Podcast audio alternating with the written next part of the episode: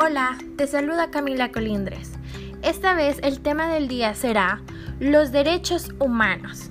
Pero antes de comenzar a hablar acerca de este tema, todos debemos saber a qué llamamos derechos humanos.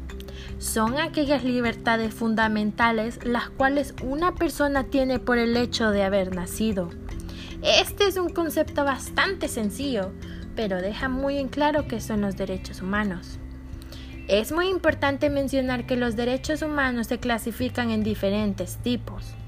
Más adelante me encargaré de hablar a detalle. Ahora me interesa mencionar que aunque estos derechos se clasifiquen en diferentes categorías, todos comparten las mismas características. ¿Saben cuáles son? Supongo que no. Entonces aquí les cuento. Son universales. Todos cuentan con los mismos derechos interdependientes, se relacionan entre sí y dependen del cumplimiento de las demás para un buen funcionamiento. También son inalienables, quiere decir que nadie puede renunciar o ignorar sus derechos y nadie puede obligarte a, a lo antes mencionado. Son indivisibles, tienen la misma importancia, Importante tomar en cuenta es que son inderogables, se encuentran fuera de debate democrático, no pueden ser alterados por el Estado y son imprescriptibles, se, se ejercen de manera permanente.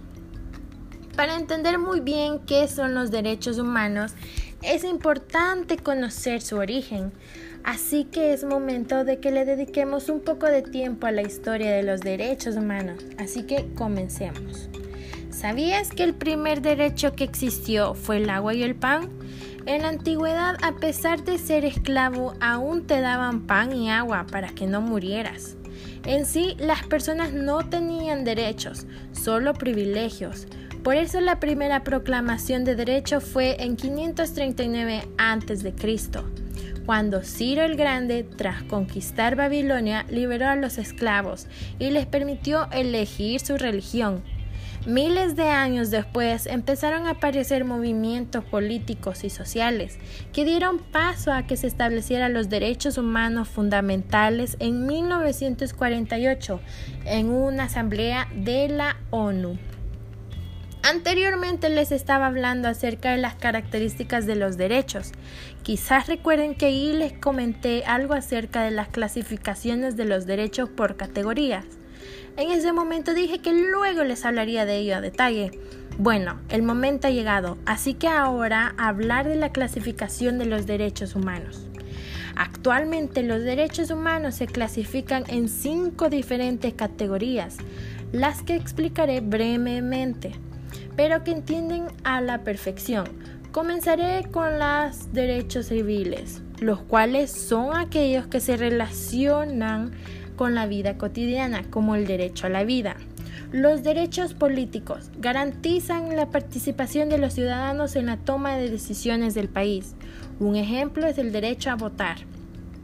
Los derechos económicos se parecen a los políticos a diferencia que estos tienen que ver con las actividades económicas como el derecho a un trabajo.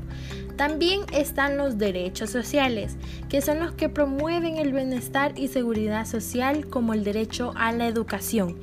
Y terminaré con los derechos culturales. Promueven la participación en los beneficios de la vida cultural de la comunidad y a nivel nacional. Este está el derecho a conocer y preservar identidad histórica. Y con esto termino el espacio de la clasificación. Espero y les haya quedado claro qué son los derechos humanos. Pero ahora te preguntaré, ¿El Salvador maneja bien los derechos?